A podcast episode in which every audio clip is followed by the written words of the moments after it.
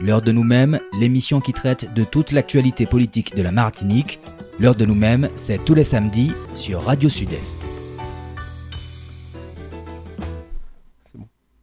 Bonjour, bonjour chers auditeurs, ravi de vous retrouver pour cette nouvelle émission de l'heure de nous-mêmes. Nous nous excusons euh, du retard aujourd'hui, mais en tout cas nous essayerons de rattraper ce retard durant cette émission. En tout cas notre invité c'est le maire de Fort-de-France, il court beaucoup euh, aujourd'hui. D'ailleurs je peux en témoigner, il n'a pas fini de courir d'ailleurs parce qu'il aura une journée assez longue.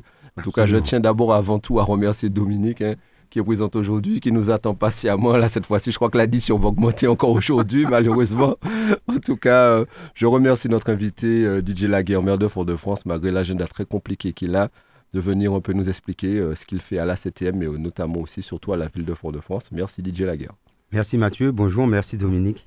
De- Désolé du retard, mais euh, enfin, on était sur l'inauguration du nouveau terminal collègue, euh, euh, croisière voilà. de, de- du quai des du ouais. port, Ouais. avec l'arrivée d'un nouveau Au bateau. suite, et, et avant ça, on était à l'enterrement Oh, d'une ancienne agent de la ville de Fort-de-France en charge des, des crèches. J'ai une pensée pour elle, Henri Wiltor, Ouais. qui était aussi une militante fervente du parti, du. Parti. Progressiste Martinique. En tout cas, on reviendra. Bonjour à toutes et à tous. En tout cas, merci, monsieur le maire, d'avoir pris le temps de venir dans cette émission. Je vais commencer par euh, quelque chose d'actualité qu'on entend un peu partout, les coups de gueule à la radio. euh, tous les Martiniquais en parlent en ce moment. Je veux parler des nids de poules dans les routes, les routes qui se dégradent. Mais malheureusement, il faut expliquer aussi à cette situation que Météo France dit que la pluviométrie a été exceptionnelle en Martinique. Depuis les grandes vacances, on a une pluviométrie exceptionnelle, ce qui fait que les routes se dégradent malheureusement Oui, plus que On d'habitude dans on, cette a, période. on, a, on a connu un, de- on a de vrais problèmes sur l'état des routes, qu'elles soient CTM, CTM, ou euh, municipales. Municipal, oui. Euh, sur le territoire de la ville, on a, on a rencontré beaucoup de problèmes, beaucoup de, de voies qui étaient euh, très abîmées, notamment à Dillon, mais pas que. Tivoli, notamment sur les hauteurs en fait. Hein.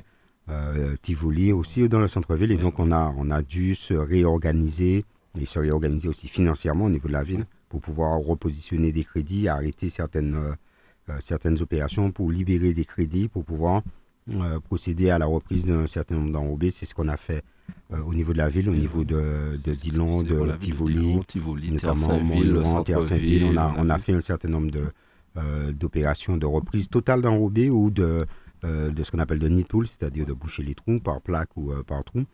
Et on va continuer euh, jusqu'à la fin de l'année. Et puis, euh, à partir du mois de janvier, on va recommencer sur les crédits nouveaux euh, à, faire ces, reprises d'enrobés. La CTM a, elle aussi, ben, réajusté son programme pour pouvoir faire face à cette situation parce que c'est vrai qu'on a eu un- une dégradation accélérée des, voies de l'enrobé des voies sur un certain nombre de secteurs. C'est voilà, comme ça, hein, donc ça fait partie des aléas. Et donc on, on s'est réorganisé au niveau de la, de la ville de Fort-de-France, mais aussi au niveau de la CTM pour pouvoir faire face à cette, euh, à cette situation et les choses reviennent progressivement, euh, progressivement à la normale, mais on a encore du, on a encore du, du boulot de reprise d'enrobé, à faire. Il y, y a une chose que les gens euh, savent pas, en tout cas, peut-être qu'ils n'y pensent pas, mais c'est comme leur maison. Ça, ça coûte très cher de faire de la, de la réhabilitation, notamment des chaussées, de l'enrober. Oui. On sait que le coût mondialement, tout le monde dit Oui, qu'il y a une coûte- inflation. oui, ça coûte cher. Il y a une inflation, mais malheureusement, le ça prix de coûte, enfin, l'enrobé aussi s'est envolé pour ça, les collectivités. Ça, ça coûte cher. Une, une voie nous coûte euh, entre 80 et 200 000 euros. euh, en fonction de la largeur, de la longueur de la voie, mais il faut coûter entre 80 et 200 000 euros. Euh, une voie à Dinon, par exemple, nous coûte 200 000 euros. Quand on connaît le nombre quand je dis une voie, une portion de Une voie à de Dinon voie nous coûte Dinon. 200 000 euros, vu la, la largeur des, des, des voies et des avenues Dinon. Et donc oui, ça coûte, euh, ça coûte cher. Euh, on a réussi à libérer des crédits pour pouvoir faire face. Euh, on avait déjà plus de 500 000 euros de crédits d'enrobé pour l'année 2022 et on a dû libérer 300 000 euros de crédits supplémentaires pour pouvoir faire face à ces problématiques d'enrobé. Et on va continuer notre programme de réhabilitation des, de l'enrobé, des voiries, de reprise de trottoirs et puis aussi de canalisation des caniveaux parce que souvent, euh, il ne faut pas juste refaire l'enrobé, il faut aussi reprendre les caniveaux parce que lorsque les caniveaux sont abîmés, eh ben, l'eau va sur la route et euh, euh, ça, ça dégrade encore plus le, revêtement de la chaussée. Donc voilà, c'est une problématique qui est sur des services techniques de la ville et sur, la- sur laquelle on travaille régulièrement et on essaie de, on essaie de, de, faire au mieux dans le contexte financier qui est le nôtre, qu'on qu'on n'oublie pas aussi. Et donc il faut qu'on arrive à à la fois travailler sur notre enrobé, mais aussi sur notre éclairage public. On continue euh, d'avancer sur la réhabilitation de l'éclairage public. Et donc on va poursuivre en 2023 et j'espère qu'on aura fini en 2023 la première tranche. Et puis on va démarrer la deuxième tranche de reprise de l'éclairage public. Mais on a par exemple voté au dernier conseil municipal un plan de financement pour la réhabilitation d'équipements sportifs, d'équipements culturels euh, et de reprise d'éclairage de ces équipements sportifs et culturels sur le, sur le territoire de la ville qu'on va mettre en œuvre au fur et à mesure à partir de, 2023. Donc on essaie de, à la fois de travailler sur l'entretien du patrimoine, mais aussi de travailler sur des équipements euh, publics et en même temps d'améliorer la qualité du service public et la qualité de vie de nos, de nos agents qui, euh, qui payent un lourd tribut à la situation actuelle et qui euh, sont particulièrement impliqués dans les, dans les mesures et dans les, les décisions qui sont prises pour pouvoir rétablir l'équilibre financier euh, de la collectivité. Et donc on, travaille de concert avec les agents et euh, il faut aussi, ce sera une des priorités de l'année 2023, eh travailler à améliorer les conditions, les conditions de travail de nos agents, notamment en termes de climatisation, parce qu'on a beaucoup, beaucoup d'espaces qui ne sont pas, euh, où la climatisation est en panne et donc où les, les conditions de travail sont, sont difficiles. On est amené parfois à avoir des aménagements d'horaire euh, pour que ben, les agents commencent un peu plus tôt, finissent beaucoup plus tôt pour pouvoir euh, ne pas être, ne pas travailler dans des conditions trop difficiles avec la température qui monte. Certains bureaux qui sont exposés au soleil couchant et qui sont sans, sans ouverture et donc à partir d'un certain moment il fait très très chaud et on ne peut pas demander aux agents de travailler dans ces conditions-là. Donc on va aussi investir euh, euh, sur cette problématique-là euh, pour le budget 2023, et puis sur les, les, les, les outils et les, équipements de protection de nos agents, parce que là aussi c'est important. Donc voilà, il faut arriver à travailler sur tout en même temps et, en même, et pendant qu'on fait ça, ben, rétablir l'équilibre financier, limiter nos dépenses, contrôler nos dépenses. Et donc c'est un, un exercice compliqué, mais que, que, nous menons à bien et je pense qu'on arrivera au bout et qu'en 2025, on aura un budget rééquilibré. Nous, sommes au mois de décembre, hein, ça a commencé depuis deux jours. Nous savons que c'est une période festive où en tout cas beaucoup de personnes se déplacent, en tout cas vont faire surtout beaucoup d'achats. Euh, la ville de Fort-de-France, la semaine dernière, a fait une opération avec ses commerçants, ses petits commerces, ses commerces de proximité, notamment tous ceux qui sont basés sur le centre-ville, mais aussi des animations sur ces marchés. C'est une vraie volonté de mettre Absolument en valeur et d'accompagner les entreprises. On a, la volonté, on a, on a, la volonté, la période de décembre, c'est une période euh, festive, c'est une période d'achat. Euh, après une période Covid, une période euh, très difficile psychologiquement, donc notre volonté avec les acteurs économiques du centre-ville, et les deux associations du centre-ville, c'est d'accompagner nos, nos, commerçants. De, ils ont porté des, des des décorations de la ville, euh, y compris des décorations. J'ai signé hier une autorisation pour brancher euh, des décorations lumineuses que les commerçants euh, ont décidé d'installer sur, sur le centre-ville.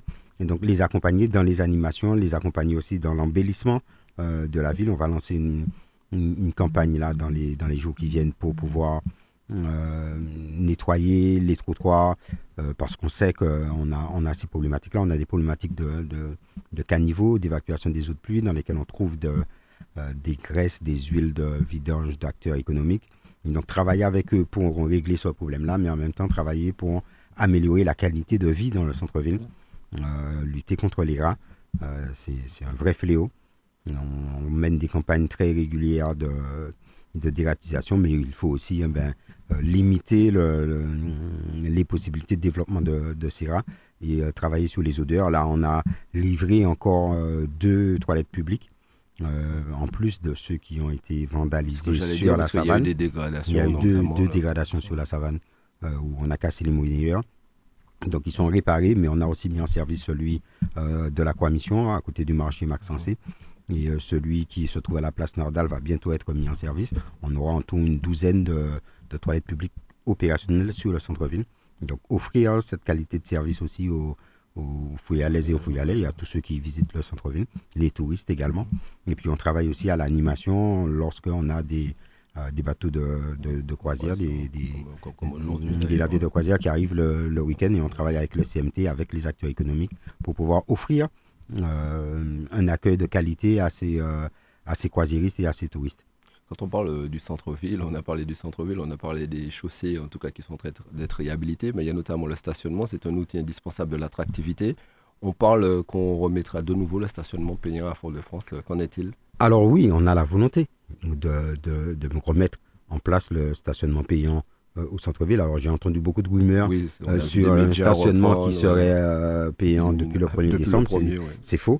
Le, le, stationnement n'est pas payant depuis le 1er décembre parce que les eurodateurs ne sont toujours pas remplacés. Nous avions lancé une procédure pour avoir une entreprise pour remplacer les eurodateurs et aussi pour mettre en place une solution de paiement à travers des outils dématérialisés à travers les smartphones. Sauf que le marché a été déclaré infructueux parce que les conditions qui nous étaient proposées étaient inacceptables. Donc le marché a été déclaré infructueux. Il est relancé là. Euh, il est en train d'être relancé. Je crois qu'il sera relancé cette semaine. Euh, et donc, on a bon espoir d'avoir euh, une stratégie de stationnement payant sur la voie publique qui soit opérationnelle fin de premier trimestre 2023. Et à partir de là, conformément au souhait et à la demande des commerçants de Fort-de-France, parce que pendant longtemps, les commerçants se sont battus avec la ville. Et je me souviens, hein, je n'étais pas maire, euh, que j'entendais les commerçants réclamer le stationnement gratuit sur le centre-ville. Je me souviens, des discussions qui étaient entamées avec Serge Jimmy euh, sur cette question-là. Serge était maire à l'époque. Et euh, on a toujours refusé que le stationnement soit gratuit dans le centre-ville, pensant que ça n'améliorerait pas la fréquentation de leurs magasins. Vous n'êtes pas trompé d'ailleurs. Bon, voilà, faits ont voulu que le stationnement soit gratuit pendant 3-4 ans. Euh, sur le, sur le centre-ville. Et les acteurs économiques, les commerçants, euh, nous disent aujourd'hui il faut remettre le stationnement payant. Euh, parce que quand le stationnement est gratuit, les gens gardent dès 6h30, 7h du matin. Et il n'y a plus de place pour que leurs clients puissent venir acheter dans leur magasin. Et donc, on est maintenant tous d'accord qu'il est important que le stationnement soit payant. une fois qu'on aura les, qu'on sera en capacité d'avoir les outils de paiement, on va réévaluer notre stratégie de, stationnement payant, puisque les tarifs sont datent de plusieurs années, pour avoir une stratégie de stationnement sur la voie, la voie publique qui soit cohérente avec les parcs de stationnement de la Pointe-Simon, de l'Afcadio, euh, de la Savane, qui vont être aussi réhabilités. La délégation de service public a été euh, attribuée cette semaine, votée en conseil municipal euh, jeudi soir. Et donc, pour avoir une stratégie globale sur le centre-ville et permettre à la fois de pouvoir garer quand on travaille dans le centre-ville, mais aussi euh, aux chalands des commerces de pouvoir trouver de la place euh, en surface pour pouvoir aller faire leurs courses et repartir rapidement. Et donc, ce n'est pas encore opérationnel, ça le sera fin de premier trimestre 2023. En tout cas, vous travaillez pour le centre-ville, mais vous travaillez aussi notamment beaucoup dans les quartiers. On en a parlé tout à l'heure là, de l'enrobé qui se fait dans les quartiers avec des rénovations de chaussées. Mais quand on connaît le linéaire, tout le monde sera, ne sera jamais satisfait. En même temps. Malheureusement. Tout le monde sera satisfait, mais pas en même temps. Mais pas en même temps, voilà. Donc, ce qui fait que ça prendra du temps. Mais vous, allez, vous avez initié une opération que, en tout cas, moi, je trouve ça magnifique et en tout cas formidable. Euh, je veux parler d'une opération, je me fais dépister par un médecin au plus près de chez, de chez moi, avec vos différents partenaires. Et par exemple, le lundi 5 décembre, de 9h à 13h, les gens pourront se faire dépister au quartier euh, Citron euh, à Fort-de-France. Ils pourront avoir un bilan de santé, etc. et se faire accompagner par des oui. médecins. C'est une opération vraiment oui, très originale. Pendant, pendant, on va travailler sur euh, les infrastructures de la ville. Mais ce qui est important, c'est l'humain. Et donc, on a aussi une stratégie de, de, santé publique au niveau de la ville de Fort-de-France. On a un espace euh, fouillalais de santé immeuble du port qui avait été incendié lors des, émeutes du mois de juillet 2021. C'est bien ça. Oui, c'est juillet 2021. Euh, donc on a réhabilité, qu'on a remis en service. Et donc ce service de santé publique euh, de la ville de Fort-de-France travaille avec des partenaires. Et notre objectif, c'est d'apporter l'information au plus près des foyalaises et des foyalais, donc dans les quartiers. Et donc on organise une campagne de dépistage, une campagne d'information pour permettre à chacune et à chacun d'avoir accès à l'information médicale, d'être de, dans la prévention, de déceler aussi les maladies euh, euh, pourrait, euh, dont il pourrait être porteur, notamment les maladies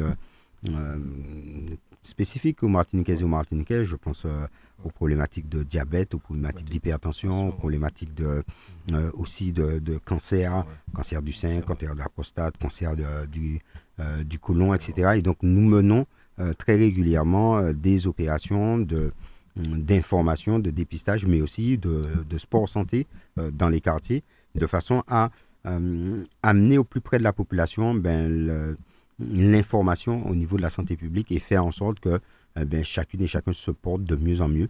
Et on essaie d'accompagner aussi les acteurs qui interviennent auprès des aînés au niveau de, de la prise en charge de la santé, du portage de médicaments, etc., pour faire en sorte que notre population est vieillissante. Nous avons beaucoup d'aînés dans nos quartiers populaires.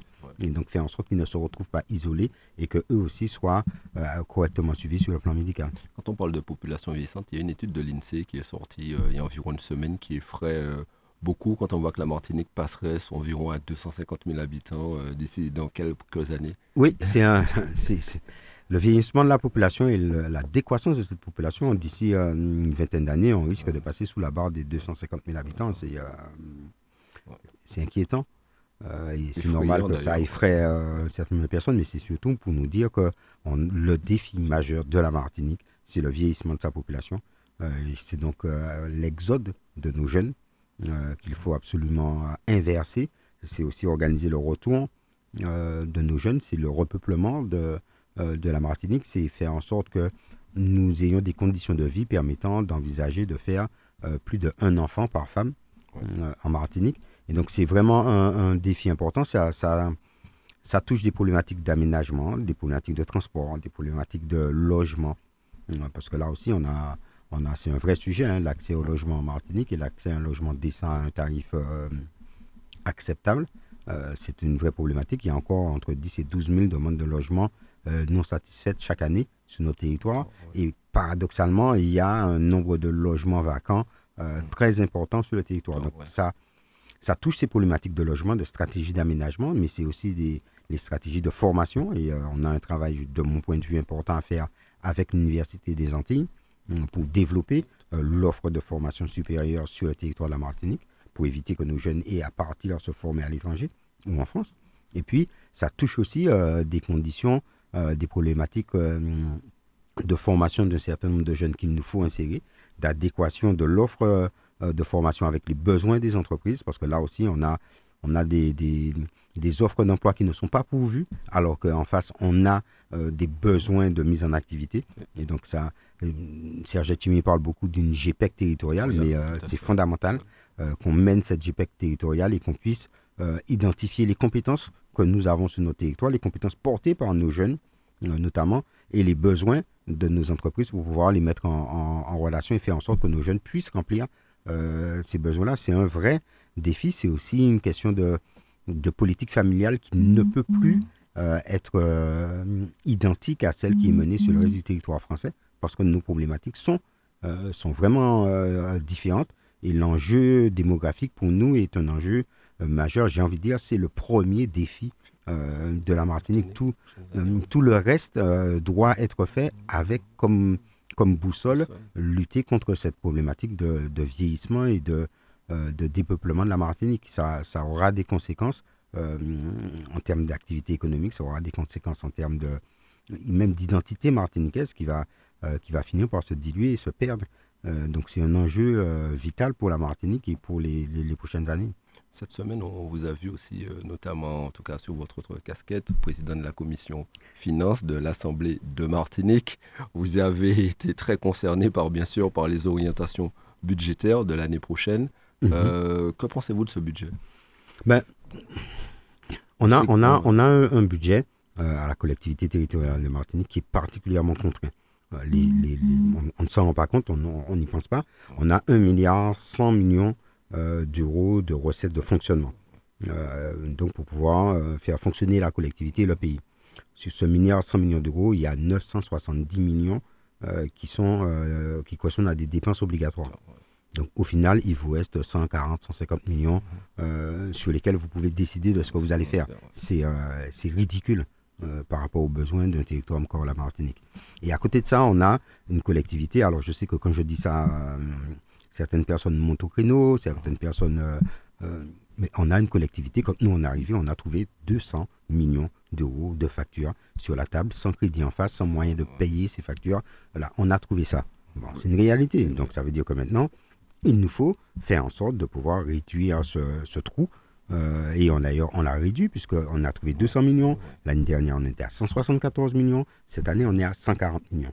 Donc on réduit progressivement. Et il nous faut donc mener ces efforts pour ben, solder ces factures. Et quand je dis ça, je parle, je parle de factures d'électricité. Hein. Je ne parle pas de, de choses euh, de projets fous qui ont été lancés, qui n'ont pas été... Non, je parle de factures de base, quoi. Je parle de payer le RSA.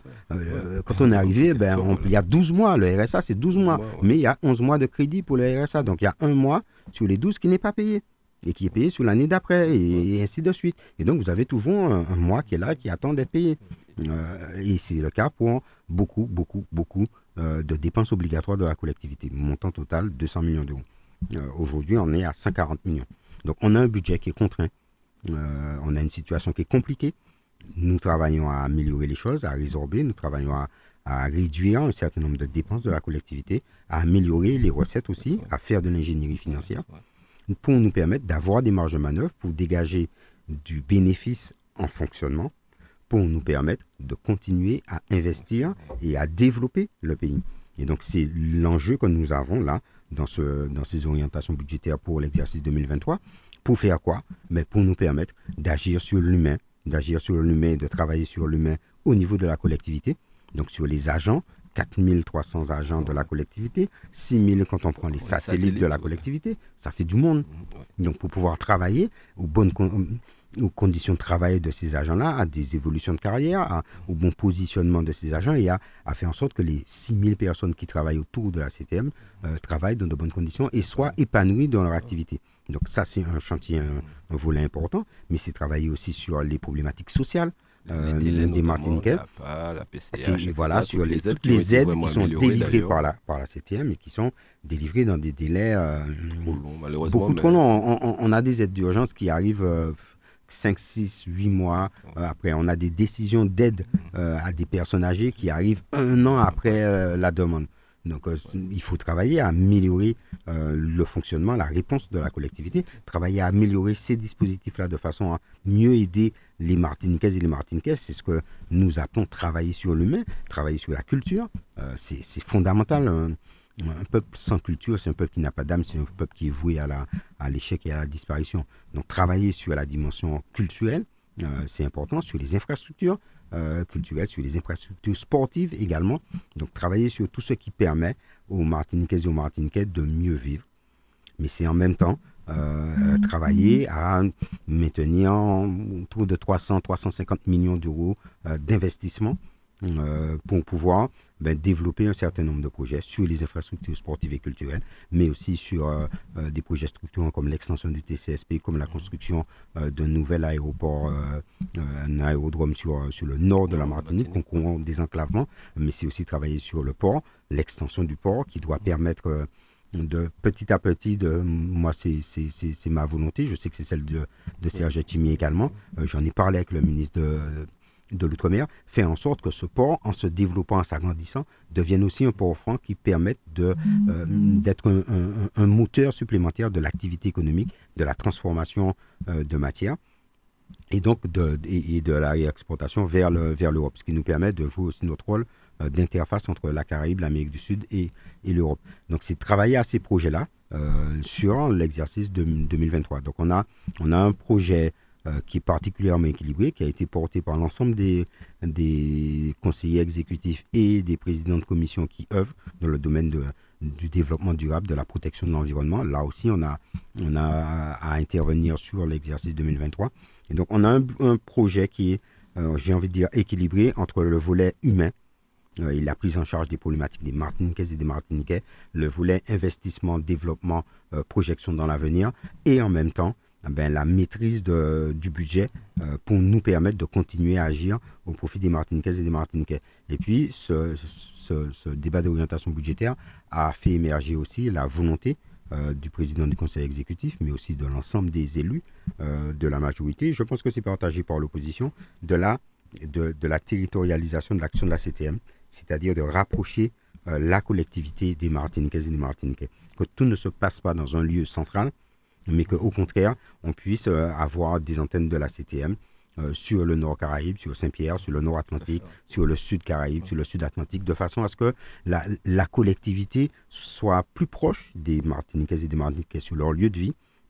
Ça règle un certain nombre de problèmes de, de transport, de circulation sur le territoire, mais ça permet aussi de mieux s'approprier l'institution, les services que l'institution rend euh, au pays, et donc finalement de, de mieux porter ensemble notre, notre institution et de mieux satisfaire les besoins de notre population. C'est ce que vous avez fait, par exemple, en remettant l'aide sociale vers auprès des CCAS. C'est ce, que, nous avons fait en, renvoyant l'aide sociale d'urgence vers les CCAS, parce que ben, la personne qui a besoin d'une aide d'urgence, euh, au fond, ce qui l'intéresse, c'est d'être aidé. C'est pas de savoir si c'est la ville ou la CTM qui l'a aidé. Ce qui l'intéresse, c'est d'être aidé. Donc, quand elle pousse la porte d'un CCAS, elle va pouvoir mobiliser à la fois l'action de la ville ou de la commune, mais aussi l'action de la CTM. Et ça permettra d'être plus efficace.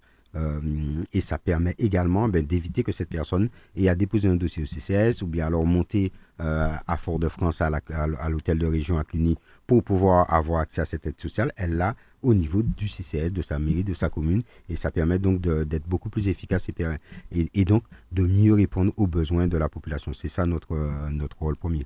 Il y a un sujet euh, qui fait débat aussi en ce moment. On entend parler beaucoup de cela. Je veux parler du prix des billets d'avion parce qu'on parle d'inflation.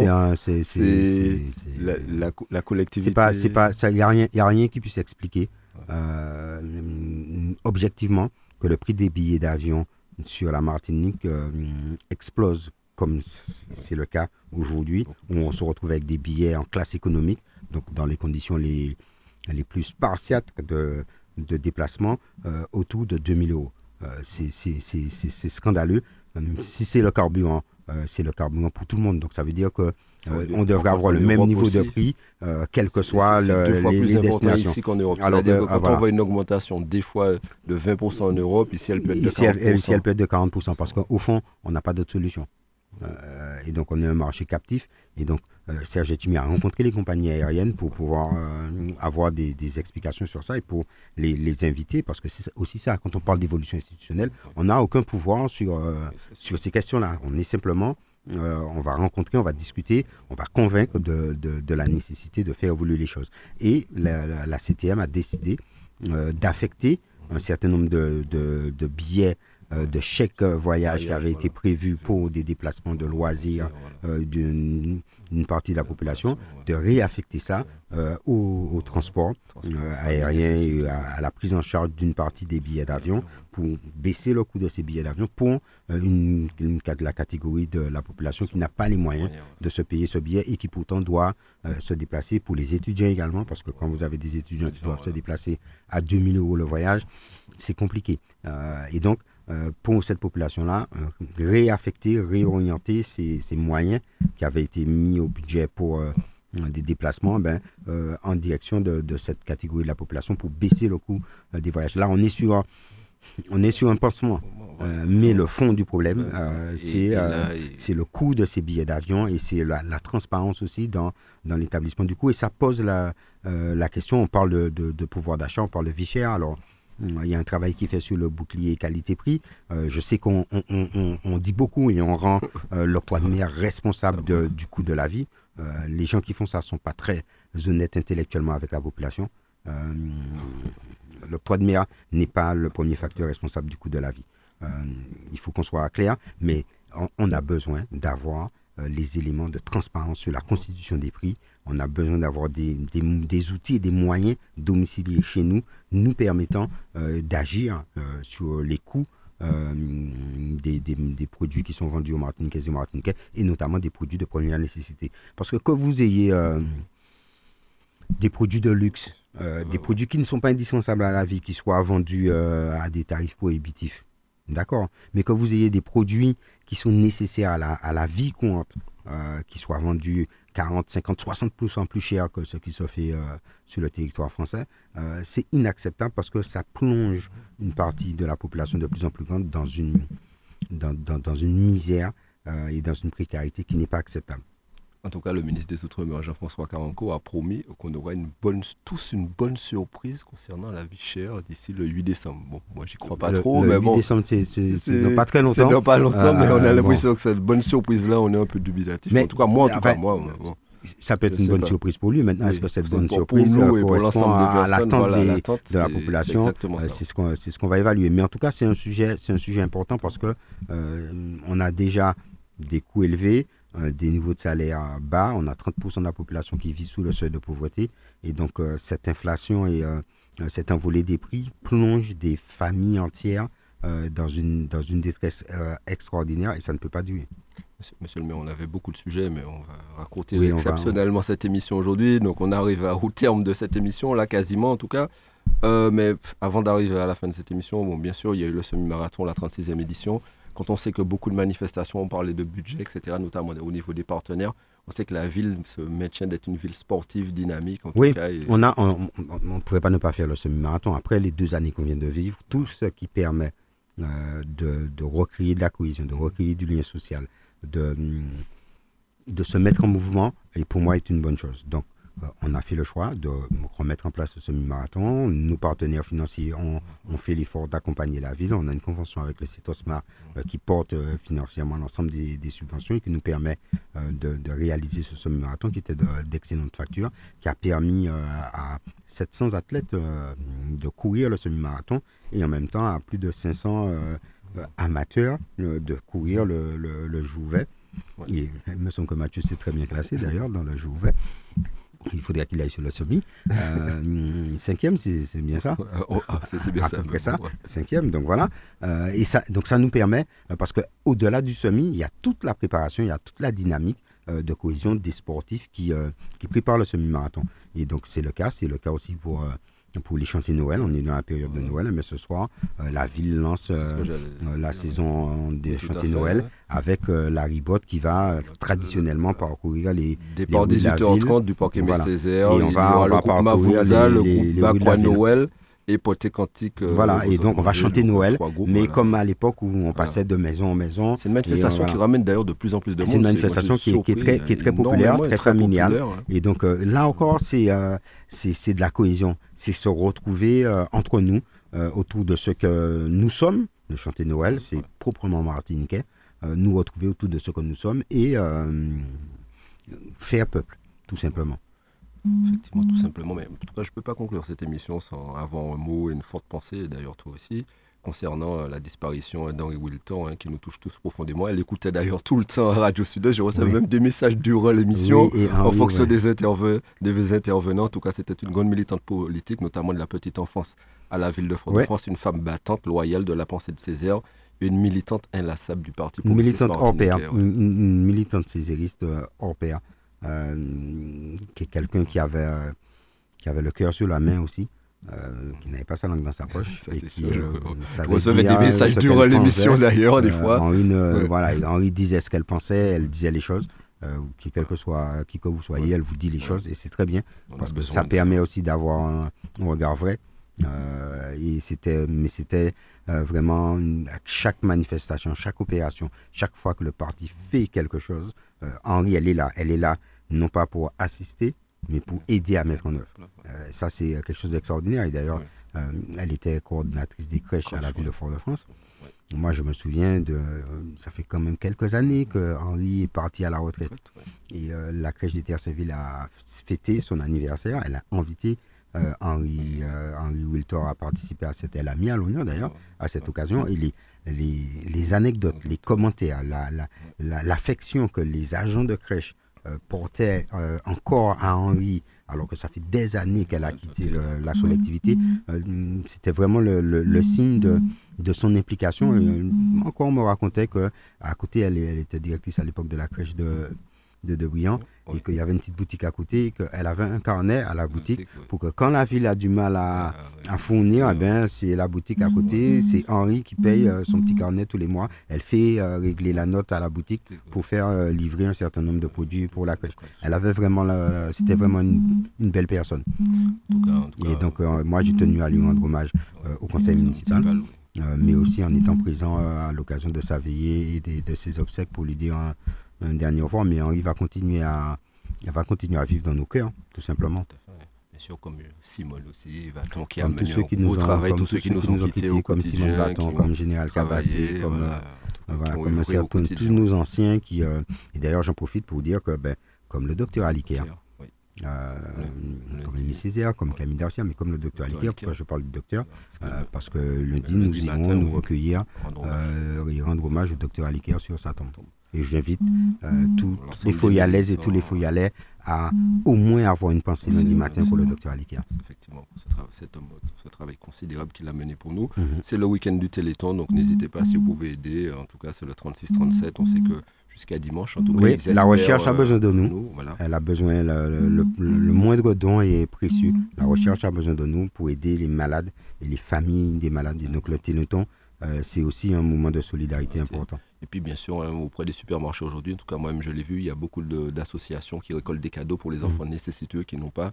Donc si vous pouvez les aider, le week-end dernier vous aviez aidé beaucoup pour la banque alimentaire, en tout cas ça leur a permis de Ouais. récolter beaucoup plus Que, d'habitude. Mais quand on sait que la pauvreté augmente encore plus et la demande est de plus en plus importante. hein, Et nous, nous mènerons cette année, ce que nous n'avons pas pu faire l'année dernière, mais cette année, nous allons remettre en place notre euh, Noël Noël euh, foyal et solidaire, solidaire. euh, envers les plus nécessiteux de la ville avec la, le partenariat du CCAS, mais aussi euh, des associations caritatives qui nous, qui nous accompagnent. Et, euh, je tiens à le préciser, d'acteurs économiques qui financent euh, le repas en offrant l'igname, des agriculteurs qui nous offrent l'igname pour pouvoir préparer le repas, certains qui offrent la viande euh, de cochon, euh, c'est du ragoût de cochon, euh, pour pouvoir préparer ce repas à destination des, Plus des, des plus nécessiteux de la ville. Et j'espère qu'on pourra réaliser le- notre traditionnelle rencontre de football avec les, pensionnaires de, de De la l'Assise, CIS qui d'ailleurs très souvent gagnent. Oui, oui, Ouais, c'est ça- ça, de moins en moins rare que Oui, nous gagnons. vrai que oui, c'est vrai que maintenant, mais nous avons tous vieilli entre temps, c'est pour ça. Bon, en tout cas, merci Monsieur le maire d'avoir pris le temps de venir dans cette plaisir. émission. Merci surtout à Dominique hein, d'avoir été patiente, de nous avoir attendus. Nous excusons auprès des auditeurs pour notre retard. Mais Désolé. bon, nous avons une le, maire, en tout cas, tenu à venir à cette émission, malgré l'agenda très chargé qu'il a. Je sais que tout à l'heure, il a des manifestations sportives où il devra représenter la ville Exactement. et accompagner des associations et des fini. clubs. hein. La journée n'est pas Donc la journée est terminée. loin d'être terminée. En tout cas, merci à Dominique, merci à toute l'équipe de Radio Sud-Est. Nous vous souhaitons un bon week-end. Soyez prudents avec une épidémie de Covid qui reprend quand même. On n'en parle pas peu. Hélas, il faut, souvent, faut- malheureusement, il faut- mais faites il faut- attention. Il ne faut pas baisser la garde. Voilà. Il, faut, euh, il faut rester vigilant pour ne pas se Voilà. retrouver euh, dans les mois qui viennent viennent euh, à la case départ départ, avec du confinement, avec des, restrictions de déplacement et avec un risque sur, sur le carnaval. Parce qu'après Noël, c'est le carnaval. À fait. En tout cas, merci encore à Dominique et merci à toute l'équipe de Radio Sud-Est. Passez un bon week-end et à bientôt. Merci à tout le monde. Merci Mathieu, merci à toutes et à tous et merci Dominique. Ouais, merci. Retrouvez tous les samedis l'heure de nous-mêmes. L'heure de nous-mêmes, l'émission qui traite de toute l'actualité politique de la Martinique. L'heure de nous-mêmes, c'est tous les samedis sur Radio Sud-Est.